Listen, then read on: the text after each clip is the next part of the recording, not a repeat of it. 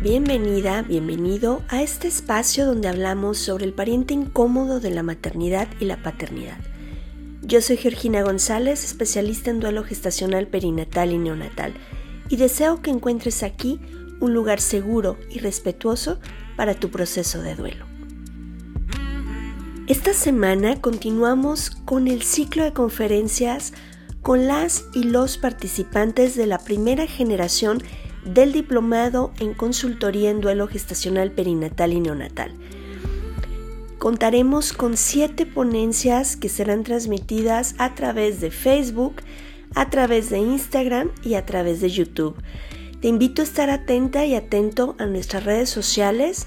Recuerda que en Instagram me encuentras como arroba duelo-respetado-podcast y ahí estaremos publicando los horarios, y en qué plataforma vamos a transmitir.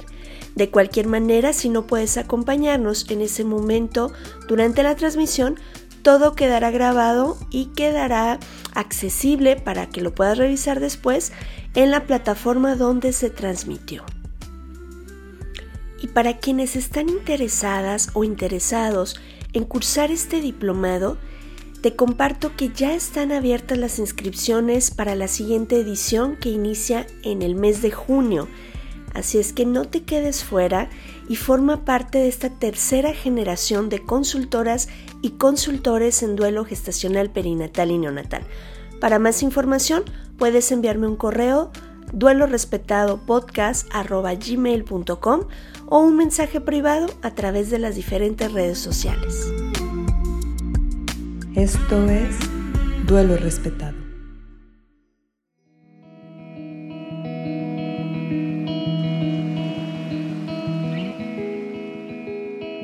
Pues vamos a, comenzar el día de hoy con un invitado de lujo. Eh, me siento muy, muy honrada que, que aceptó la invitación. Él es el doctor Oscar Aldana. Cuenta con una maestría en terapia familiar y una maestría en educación en derechos humanos. Es doctorado en psicología y además cuenta con la certificación como psicólogo hospitalario por el Colegio de Salud Pública de La Habana. Cuenta con una certificación internacional en ecología emocional.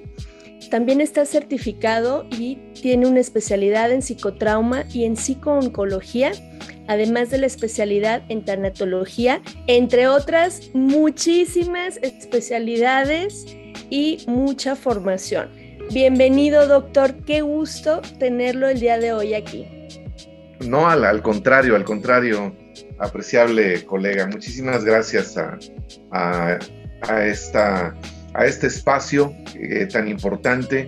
Eh, creo que desde antes de la pandemia, pero con más razón ahora durante la pandemia, creo que los, los que nos decimos eh, especialistas en el tema de la salud mental, de, los estados emocionales, eh, hoy más que nunca creo que nos toca la responsabilidad y la tarea, así como los médicos y las enfermeras han hecho su papel eh, totalmente centrado en salvar las vidas, en los hospitales, en las unidades de cuidados intensivos, en las áreas de rehabilitación.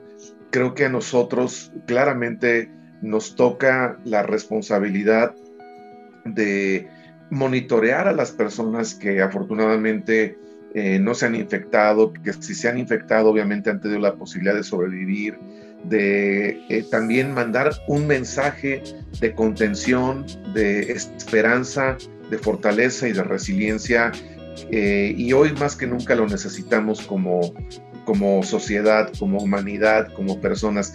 No porque seamos adultos estamos ya, eh, diríamos, como con toda la estabilidad y la estructura, ¿no?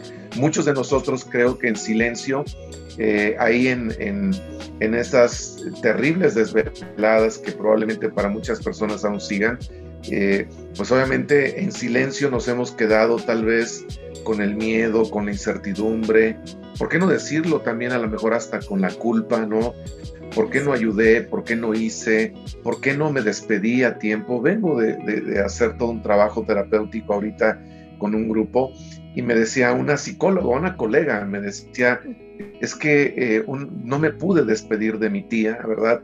La tía que me crió, la tía que me ayudó tanto cuando desde que fui niña y adolescente, eh, eh, pues yo, yo me confié, pensé que esto iba a pasar pronto y de pronto, de pronto nos avisan que mi tía se había puesto mal, que la habían internado de emergencia y en tres días mi tía falleció. Entonces, creo que eh, estoy convencido de que obviamente la, pandemia eh, puso de manifiesto la vulnerabilidad humana que durante mucho tiempo no habíamos querido reconocer. ¿no? Eh, nos sentíamos inmunes, inmortales, fuertes, nos volvimos terriblemente insensibles. No es casual que Sigmund Bauman hable de las tres Is en el tiempo líquido y en la posmodernidad líquida, que es precisamente sentirnos inmortales, creernos inmortales, ¿verdad? Eh, creernos inmune a la enfermedad y la muerte. La, ciencia y la tecnología nos vendió, nos hizo creer que, íbamos a ser inmunes a muchos aspectos. Eh, como ahora nos estamos dando cuenta que, un bicho que traemos en la nariz nos está acabando como humanidad.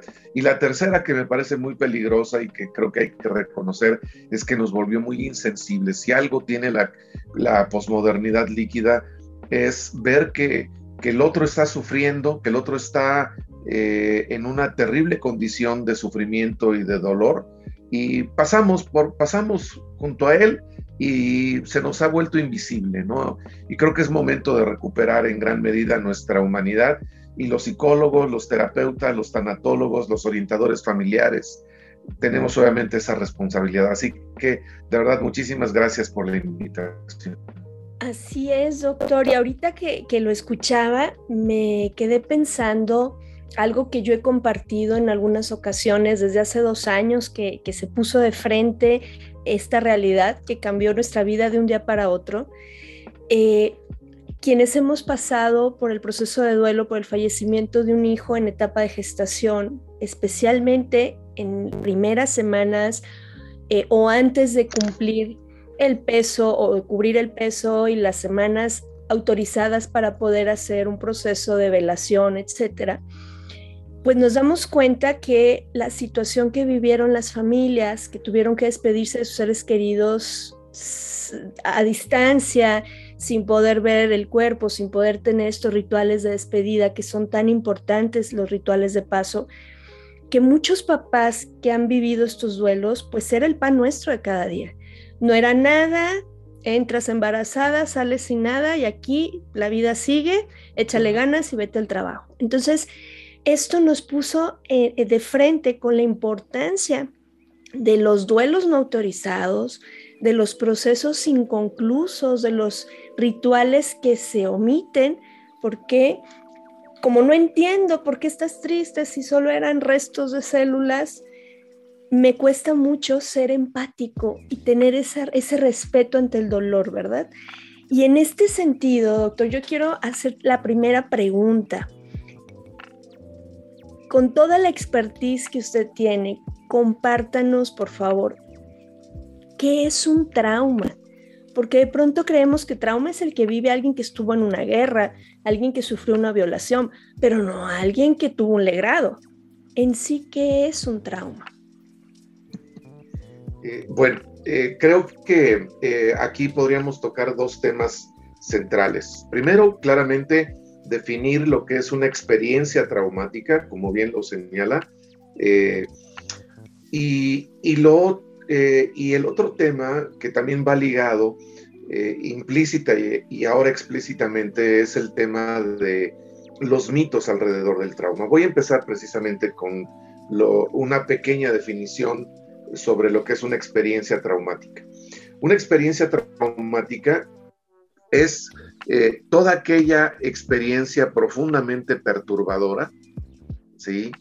Toda experiencia profundamente perturbadora que tiene la capacidad para, eh, para provocar que nuestra integridad emocional, nuestra integridad eh, psicológica, nuestra integridad corporal, pero también nuestra integridad eh, contextual o, o, sociofamiliar textualmente eh, se resquebrajen.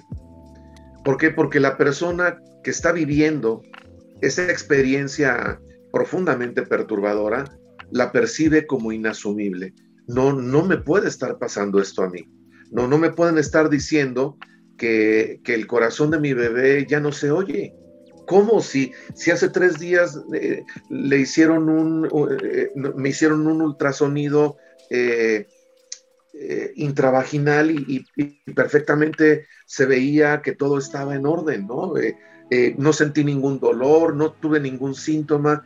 Entonces, esta este primer acercamiento de entender que una experiencia traumática es, es un evento que se considera inasumible, pero que no solamente se considera inasumible, sino que tiene eh, este evento, tiene la capacidad como, como si llegara como aerolito de manera totalmente inesperada y tiene la capacidad de resquebrajar mi integridad psíquica, mi integridad emocional, ¿verdad? Todo estaba bien, yo estaba con una enorme eh, eh, sensación de alegría, de esperanza, era el primer bebé, era el segundo bebé, había yo, me había yo súper programado para tener, para comer bien, para comer sano. Eh, planeamos obviamente la, eh, el momento de, de, de, todo, ¿no? Hasta muy probablemente de la concepción, calculamos en qué mes quería que queríamos que naciera, quería que coincidiera tal vez con una fecha bonita, ¿no? A lo mejor mi cumpleaños, el cumpleaños del abuelo, eh, muchas cosas que generalmente planeamos, pues obviamente terminan rompiéndose, se resquebrajan, ¿no? Es como traer aquí textualmente eh, un sueño que se está convirtiendo en realidad, pero que también es de cristal, ¿no? Y que en realidad cuando se rompe, eh, se considera inasumible, no, lo, no voy a poder, no entiendo lo que me está ocurriendo, pero no solamente no lo entiendo, no lo acepto no, no acepto que esté ocurriendo esto, no, no me digan esto, ¿sí? No me digan que, eh, porque el tema del duelo gestacional no solamente tiene que ver con el hecho de que eh, un bebé pierda la vida eh, cuando la, la, mamá está embarazada, por ejemplo, a los 7, 8, 9 meses. O sea, desde que yo me sé embarazada, desde que yo reconozco eh, que, mi, que mi esposa ¿no? Me, acaba de notificar que tiene, que tiene probablemente a lo mejor eh, ocho semanas, diez semanas, ¿no? Porque ahora también algunas pruebas de embarazo te dan el cálculo probable, ¿no? De, de, embarazo. O sea, tú dices, te empiezas a generar obviamente pues muchas ideas, muchos proyectos.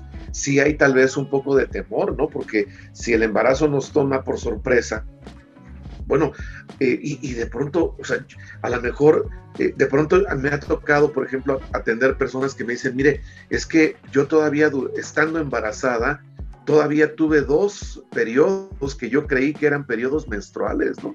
Y no, yo ya estaba embarazada y, yo lo ignoraba, mi esposo y yo lo ignorábamos.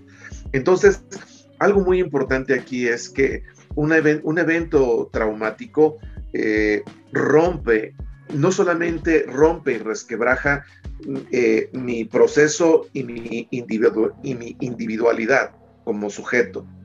Tiene la capacidad, por ejemplo, a nivel de pareja, a nivel de familia, o sea, a nivel de familia, ya habíamos notificado, ¿no? Ya le habíamos dicho a la futura abuela, a la futura tía, de hecho se, empiezan a generar procesos muy bonitos, ¿no? Muy esperanzadores de pronto las tías, no, no, no, yo quiero ser la madrina y si es niño, quiero que se llame así. Y, entonces se genera una red de apoyo, una red de contención, una red de acompañamiento que, esperanza no solamente a, la persona y a la pareja que esperan al bebé, eh, sino que también genera un impacto de, de amor, de alegría, de solidaridad, eh, de, gran esperanza, porque bueno, pues si es el primer nieto, es el primer sobrino, eh, o durante mucho tiempo se planeó ese, ese bebé, pues obviamente aquí el tema es verdaderamente también complejo, porque no solamente se resquebraja mi estado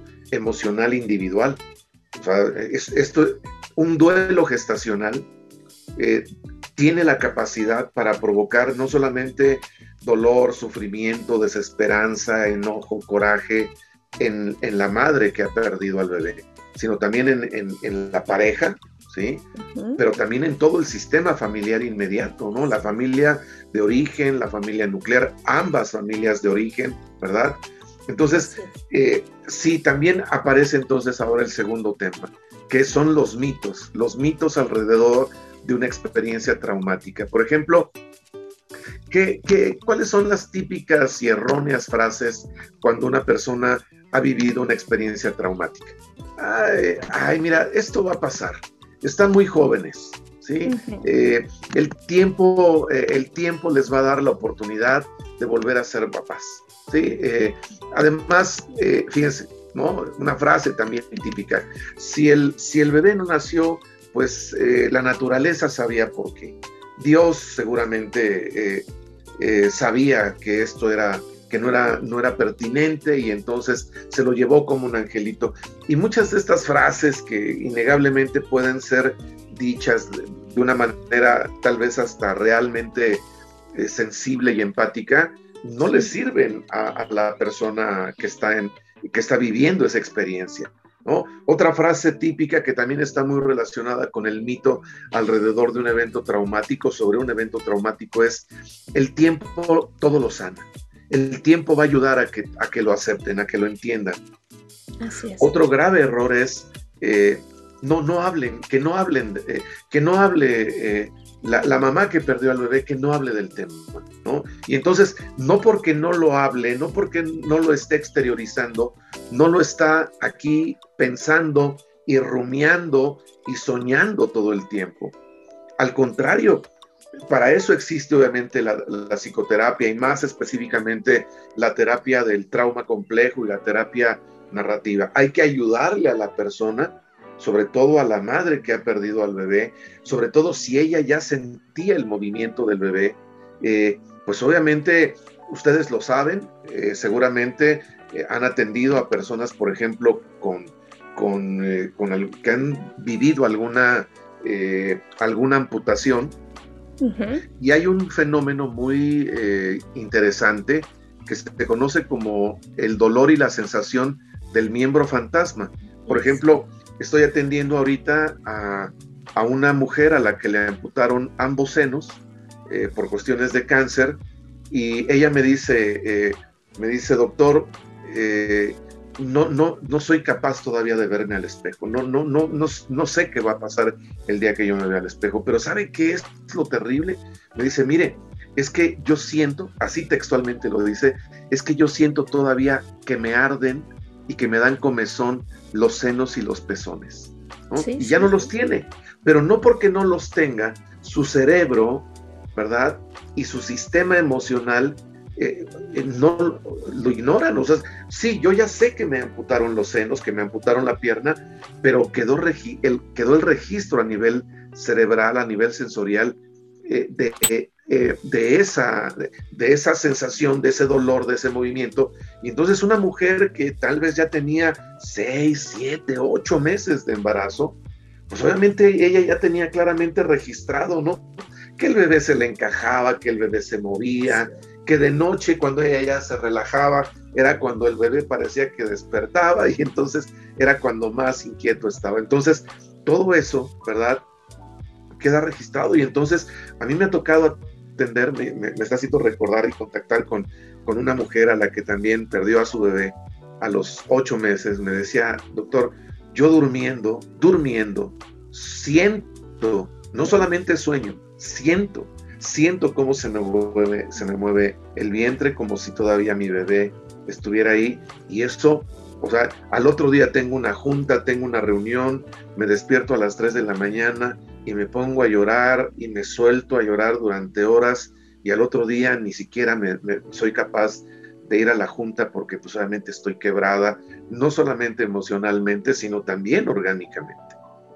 Y en este sentido, doctor, es, es muy complicado que quien está fuera lo mire desde este punto que usted nos comparte, porque normalmente, eh, eh, lo decía muy bien, ¿no? Con los mitos que hay, es ya no hables de esto, porque entonces nunca lo vas a superar. ya deja de pensar en esto, no los dejas descansar. Esa frase yo les hago a, tono de, de, broma, que me imagino cuando nos dicen, es que no dejas descansar a tu ser querido que falleció, deja de llorar. Me imagino como si las lágrimas, eh, nuestro ser querido estuviera en las rueditas estas del hámster. Y, entonces mis lágrimas hacen que vaya más rápido y bueno, claro, por eso no los dejo descansar porque, porque no pueden parar. Pero realmente, ¿cuánto mito y cuánto daño se hace? No es un, ya no hables de esto para que pase. Al contrario, no es suficiente con un échale ganas. No. ¿Cuál es el daño que este silencio, que a mí me encanta una frase que, escuché eh, con usted, doctor, que lo que no se habla no existe. No existe. Creemos, creemos. Es una creencia errónea. Creemos erróneamente que lo que no se nombra, que lo que no se habla, no existe. Pero vuelvo a repetir, ¿no? Y eso lo sabemos en psicotrauma, en, eh, narrativa. El hecho de que yo no lo esté exteriorizando, eso no quiere decir que no está pasando como una película cuando estoy despierta o que no está pasando como una película en forma de pesadilla cuando estoy durmiendo. Piénsenlo, ¿no? O sea, ¿cómo, cómo despertamos el día que soñamos que cargamos piedras? Pues, eh, o sea, amanecemos embarados, amanecemos con todos tensos, ¿no? Y, sabemos claramente que fue una imagen mental, pero nuestro cerebro no tiene la capacidad para diferenciar esto. Y entonces pueden haber pasado 10 años, ¿sí? Yo he atendido parejas que dejan pasar, de, hecho, de hecho se niegan a, a volver a tener un bebé, ¿verdad? Dicen, no, no, no, no, ni por error, o sea, o que se opere mi, mi, marido, o yo, yo me operé, o me voy a operar, o nos hemos cuidado, pero no queremos volver a pasar por esto. Así es. Pero el tema efectivamente es, es muy duro, ¿no? Es, efectivamente eh, hay un mito, y es este mito, ¿no? Que, que bien eh, podemos, eh, diríamos, darle forma con este principio del psicotrauma, que, que como bien usted señala, dice o eh, reza que creemos, creemos que lo que no se nombra no existe. Y en función de, este erróneo axioma eh, es en donde eh, la gente se mueve, ah, no, que no hable, que no hable. O como ya no habla, ya no le duele, ¿no? Ya, ya, ya, ya no habla del tema. O como ya no habla llorando, ¿verdad? Antes hablaba del tema y se desbordaba y se ponía muy mal emocionalmente. No, ahora ya, ya habla y ya, ya no llora. Sí, pero el hecho de que no llore no quiere decir que no se esté quebrando y que no esté totalmente roto por dentro. Me, lleva a conectarlo con otro axioma eh, muy importante del trauma, que efectivamente dice, este lo, he construido, y disculpen en, el anglicismo, lo construí en inglés, pero dice algo así, como The Body Have Memory, ¿sí? que lo podemos traducir claramente como el hecho de que el cuerpo, el cuerpo tiene memoria. El cuerpo, nuestro cuerpo inconscientemente, sobre todo cuando vivimos experiencias dolorosas y traumáticas, registra inconscientemente muchos de los estímulos que están ocurriendo adentro y afuera de mí. Pensemos que cuando me están violando, eh, hay un olor a tierra mojada. Yo en ese momento estoy tratando de sobrevivir a la violación, pero inconscientemente estoy registrando el olor a tierra mojada. El día que yo vuelva a, pasar por un lugar en donde huele a tierra mojada, eh, va a haber un, un bioshock, ¿no? Porque el olor a tierra mojada me va a conectar con la experiencia del abuso o la violación que viví. ¿Qué tal?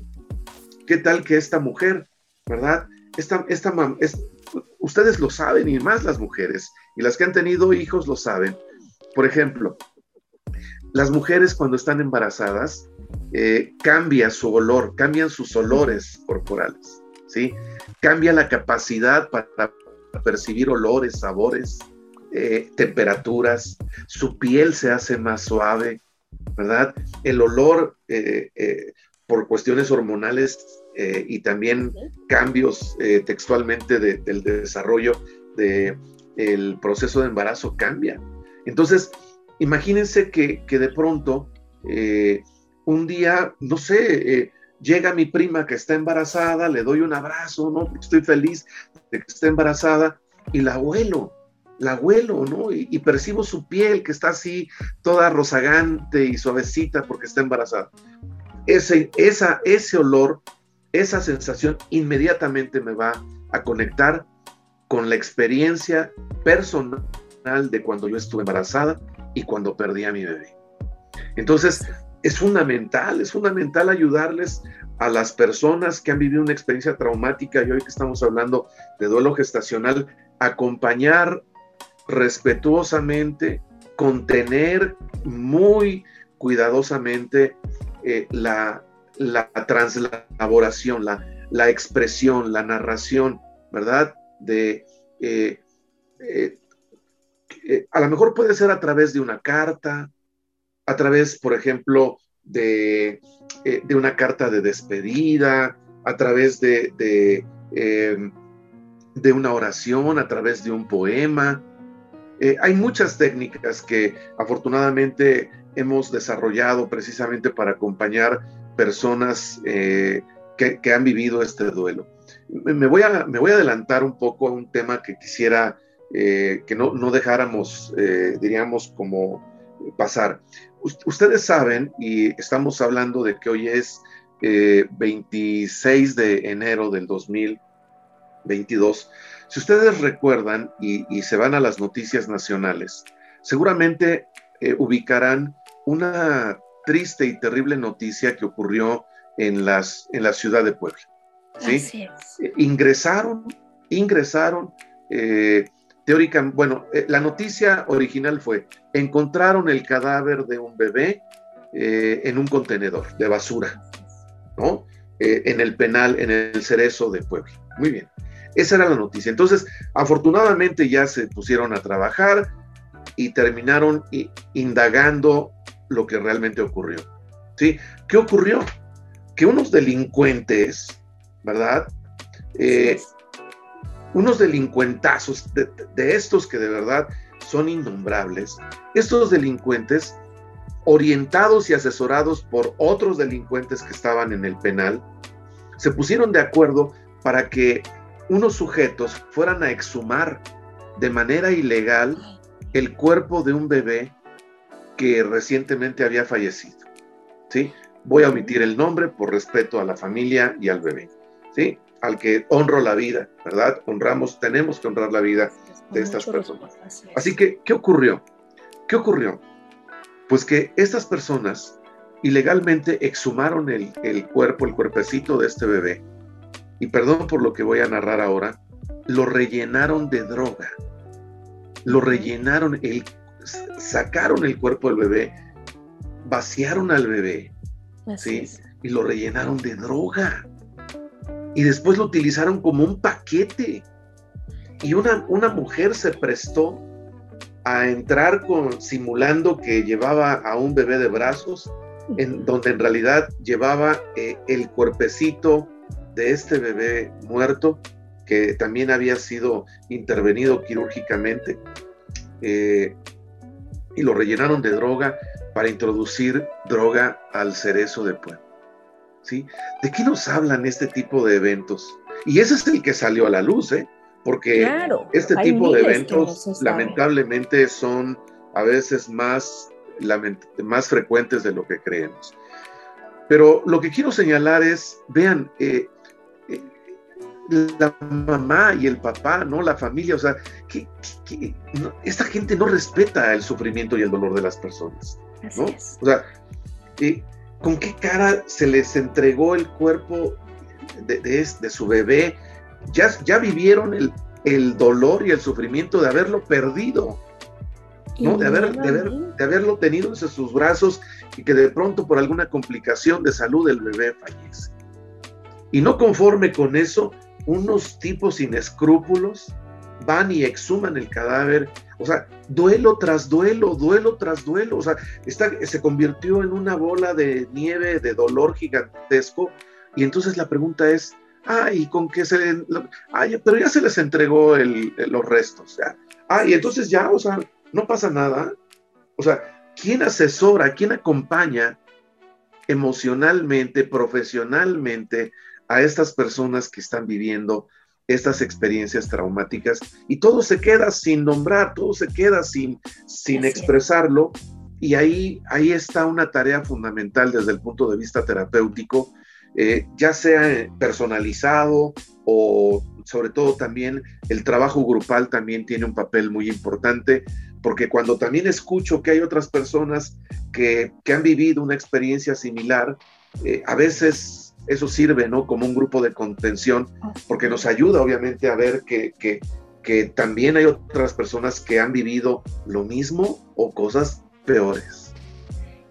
Y en, en, esto, doctor, yo, yo recuerdo cuando yo inicié este proceso, la primera vez que escuché que las sensaciones físicas que yo experimentaba, como esas crisis de angustia, la ansiedad, esa sensación de minusvalía, porque todo te lo estás callando, ¿no? No lo puedes expresar. Pero cuando escuché que había más mamás que tenían estas sensaciones, que les dolía el proceso, aunque todo el mundo te diga, ya vas a tener otro y eres joven y toda esta cosa que, que ya mencionó usted muy bien, cuando yo escuché a las primeras mujeres hablar de esto y decir, sí, te entiendo porque yo también lo sentí así, fue liberador fue como quitarme, yo les digo, la piedra del pípila, porque entonces dije, no estoy loca, no estoy mal, estoy en duelo y tengo derecho a vivirlo.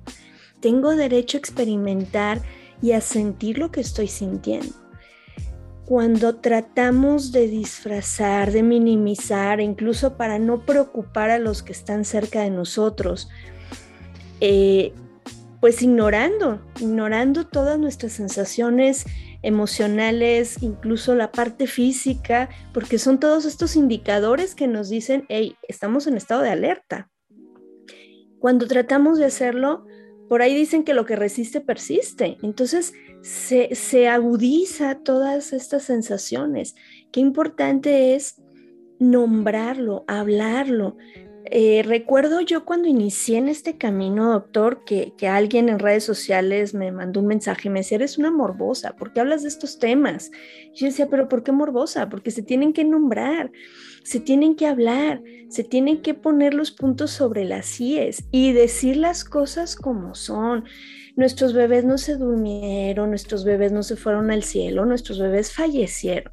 Qué importante es poner las cosas por su nombre porque eso también nos ayuda, como decía usted, en esta narrativa para poder resignificar también, porque si no me quedo en la parte de, ahora sí como que cierta canción de una película de Disney, ¿verdad? Aquí no se habla de este personaje, o sea, no se toca este tema y creemos que así está bien.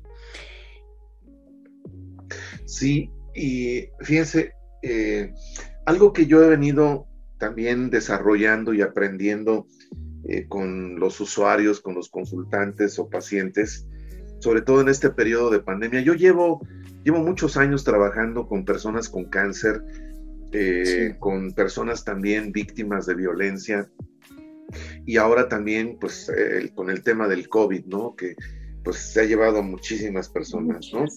Pero fíjense que, que algo que, que yo he aprendido y que ahora se los comparto como una clave en función de esto que comentaba Georgina, es el tema de, eh, sí, por supuesto que hay que ponerle eh, nombre a la experiencia, ¿no? Nombrar, nombrar a la experiencia. Pero algo que yo veo, eh, que, algo que he visto que ayuda a que las personas perciban de una manera diferente la muerte y el fallecimiento de, un pequeño, de un bebé que eh, ya estaba en sus brazos o que lamentablemente lo perdieron antes de que el, bebé naciera, es hablar, eh, sustituir el concepto de muerte por trascendencia. Mira, tu, bebé ya trascendió, eh, tu bebé, tu bebé, pues venía probablemente, a veces existe la posibilidad de hacer una necropsia, ¿no? Eh, y saber cuál pudo haber sido el motivo, ¿no? A lo mejor una situación o un problema congénito, una cuestión obviamente de cerebro, de corazón, de sistema nervioso, de hígado, de páncreas, ¿no? Solamente son, son los órganos vitales eh, para un recién nacido, ¿no? Entonces, en este sentido, creo que, eh, por ejemplo, sustituir eh, la palabra falleció o murió por trascendió, nos ayuda explícita e implícitamente, cuando decimos trascendió,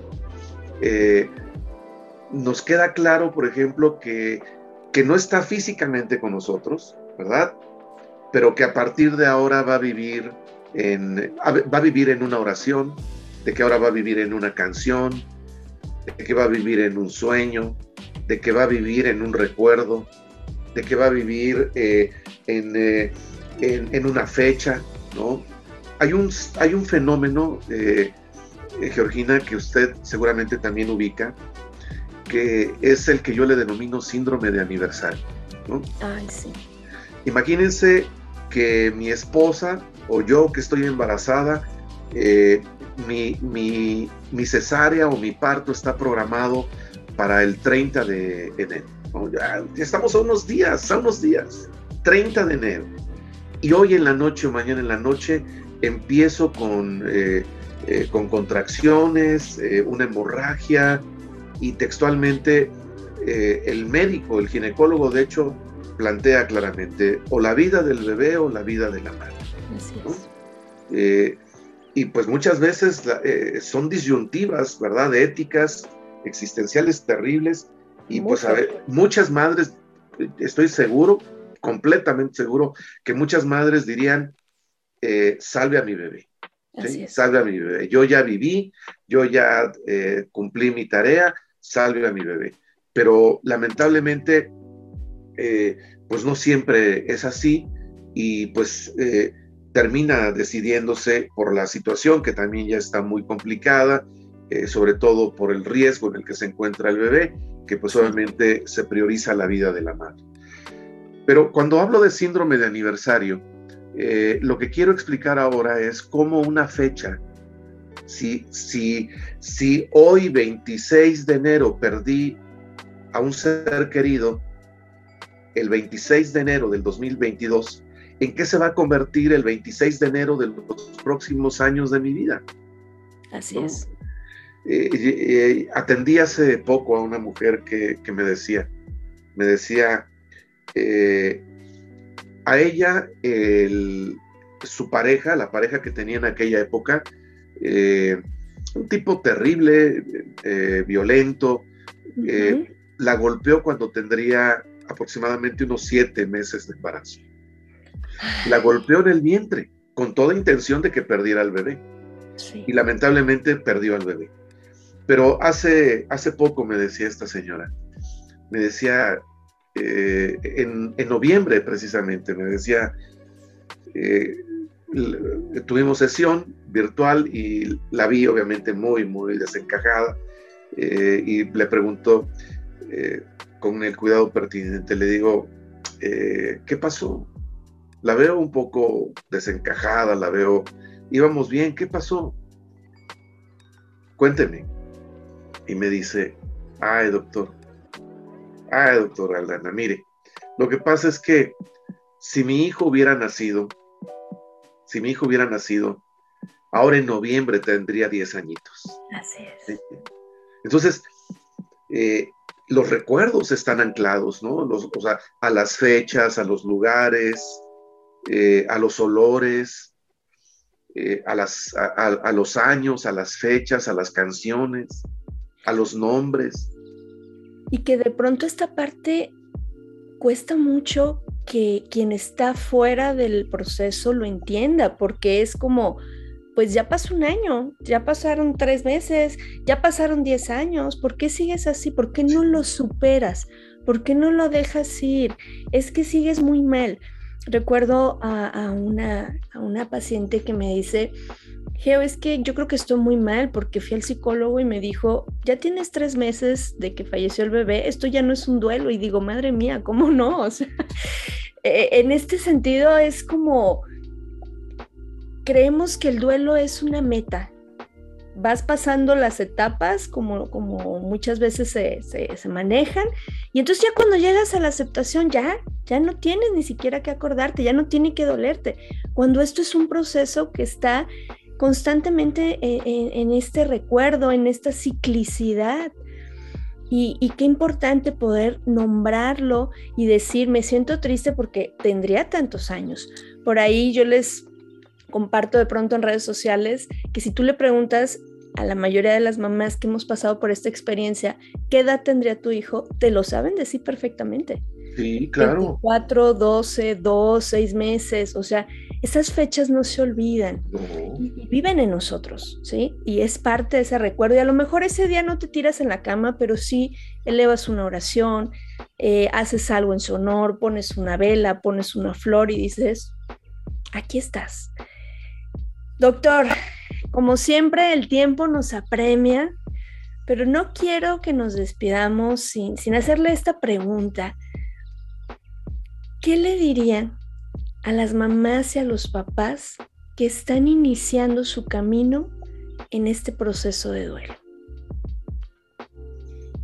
Eh, fíjese que, esta pregunta pues también es muy, muy necesariamente eh, importante, compleja, pero también retadora.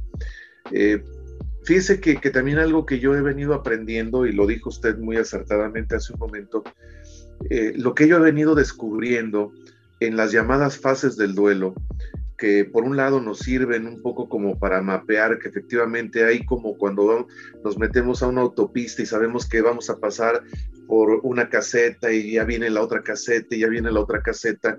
Ojalá y así fuese el duelo, ¿verdad? Eh, como muy lineal.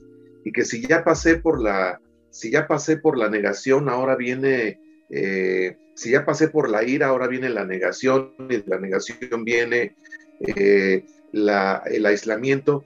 Algo que yo he venido descubriendo y que me parece importante aquí señalar es, existe una etapa, eh, Georgina, que yo le he denominado de pseudo aceptación, pseudo aceptación. Y creo que esto hay que decírselos a, los papás y a las mamás que han perdido eh, a un bebé, ¿sí? De pronto la vida nos, la vida cotidiana, el trabajo, las exigencias de levántate y ya síguele, y los hijos que ya tienes también te demandan, ¿no? El trabajo te dice regresa. Eh, entonces algo muy importante aquí es eh, eh, tener mucho cuidado con la pseudo, con la pseudo aceptación, porque nos puede estar enmascarando una terrible depresión que se va a convertir en una depresión clínica acumulada a lo largo de los años. Así que, fíjense, eh, yo qué le diría, por ejemplo, eh, yo en lugar de decirles eh, ánimo, échale ganas, vas a salir pronto, las frases, sí, claro. las frases que, yo he aprendido a desarrollar para estos procesos de duelo es, estoy aquí contigo. ¿Quieres que me quede contigo? Me voy a quedar en silencio. ¿Sí? aquí, te, aquí me quedo, me voy a quedar contigo en silencio. Si me permites llorar contigo, lloraremos juntos. Me quedo contigo para entender y para consolarte. Eh, tampoco tiene sentido decir, ay, sé lo que sientes, estoy contigo. Esas frases son muy hechas. Así es. Cuando tengas miedo o cuando te sientas superado, desbordado por esto, no te voy a abandonar aquí estoy, estoy contigo, respiraré contigo, lloraré contigo y no me iré hasta que te calmes. Honro, honro tu dolor, honro tu pérdida. Esas palabras, esas frases son de mucho más respeto, contención y empatía que estoy contigo, échale ganas, ya lo superarás, eh, pronto pasará esto. Eh, no es así, no es así. Y entonces eh, en, este sentido, creo que eh, los, las personas, las familias y sobre todo las mamás que han perdido un bebé en, estado gestacional o, de meses o en brazos, en realidad necesitamos comprender, necesitamos hacer visible e, este sufrimiento y este dolor, eh, porque textualmente no es una cuestión solamente psíquica, o sea, existe, hoy existe un nombre científico para denominar el dolor psicológico y se llama psicalgia. Es decir, cuando decimos que tengo partido el corazón, no es una metáfora, o sea, siento textualmente que, el dolor me ahoga. Cuando digo que tengo un nudo en la garganta, no es una metáfora, no. Lo tienes. No puedo hablar, no puedo hablar, no sé, o sea, me ahoga, ¿sí? Eh, eh, atendí hace poco a una mujer que, perdió a su bebé, ¿sí? Eh, y de momento le pidieron que cantara una canción. Y esa canción para ella era, era la canción que la ligaba a su bebé. Me dijo, doctor, me quedé sin voz. No pude cantar. O sea, no, no, tenía yo la garganta irritada. O sea, no, no podía, o sea, no podía cantar. No, me quedé congelada, ni siquiera podía, no podía ni hablar. Entonces, reconocer el duelo, de, el duelo gestacional como, como una categoría sindromática que aunque no esté en el DSM5 ni en el CIE-11, existe, existe.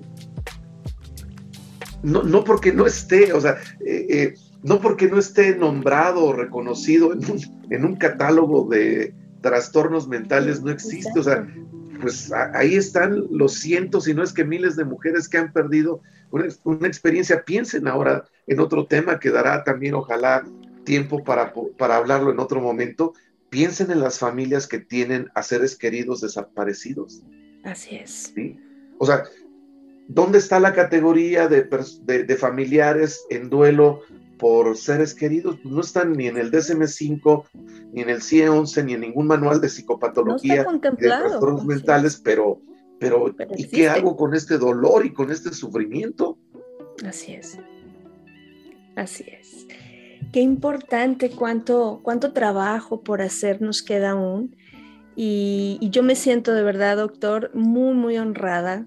Eh, por supuesto que, tendremos más espacios para compartir con usted. Eh, Estoy muy emocionada, usted sabe que admiro mucho su trabajo, es maravilloso lo que, lo que ha estado haciendo en pro de, la dignificación del, trabajo, de, de, estas experiencias traumáticas, de la resignificación y de mirar desde otro enfoque, desde otra perspectiva, este dolor psicológico que como bien dice, no se habla, no se ve y si no está, pues creemos que no es real, pero que a miles de personas les está afectando y les afecta en su día a día, porque esto no, no termina cuando uno sale del hospital. Esto tiene un impacto laboral, tiene un impacto familiar, tiene un impacto social y, necesitamos seguirle. Como siempre, un placer, doctor. Gracias de verdad por, por obsequiarnos su valioso tiempo. Eh, ¿qué le puedo decir? Sí, estoy muy contenta de, tenerlo aquí. No sé si, si, ustedes que nos escuchan tienen a alguien que, respetan mucho en su trabajo y, tenerlo enfrente, bueno, pues impone, impone y, además emociona, emociona mucho. Gracias de verdad, doctor. Para mí es todo un honor. No, no, no, oiga, no, pues qué, qué palabras tan bonitas. Es un honor recibirlas de, de usted y ojalá y el mensaje de amor, de esperanza, de respeto, de dignidad, de resiliencia, eh, de empatía, de acompañamiento y de contención. Eh, creo que es obvio después de tantos capítulos que me dice que ya lleva este, estos podcasts, estos, este programa, pues habla obviamente de del interés que las personas tienen, de la necesidad que las personas tienen de, saberse escuchadas, de reconocerse en, otros casos. Y ojalá, ojalá y las palabras, los comentarios, las, eh, diríamos, los tecnicismos que también a veces hay que utilizar como para comprender o para hacer visible lo que ocurre, eh, pues obviamente también sirvan eh, como un proceso sanador y de cambio y qué mejor que, que, se acerquen sobre todo a profesionales que, como en el caso de usted, pues abren las puertas para tocar estos temas que son necesarios y que también dignifican el sufrimiento y el dolor de las personas. Así que las veces que haya oportunidad eh, colaborar con usted, cuente conmigo. Diga Rana y yo salto con todo gusto para trabajar este y otros temas. De verdad, un honor, doctor. Y a ti que nos escuchas, te agradezco, te agradezco tu compañía. Eh, te mando un abrazo muy grande. Te recuerdo, yo soy Georgina González, especialista en duelo gestacional, perinatal y neonatal, y deseo que todas y todos podamos tener un duelo respetado. Hasta la próxima.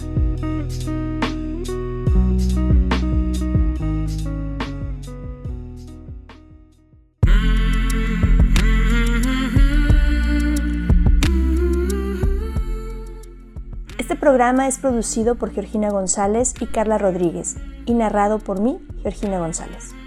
Recuerda seguirnos en redes sociales como Duelo Respetado.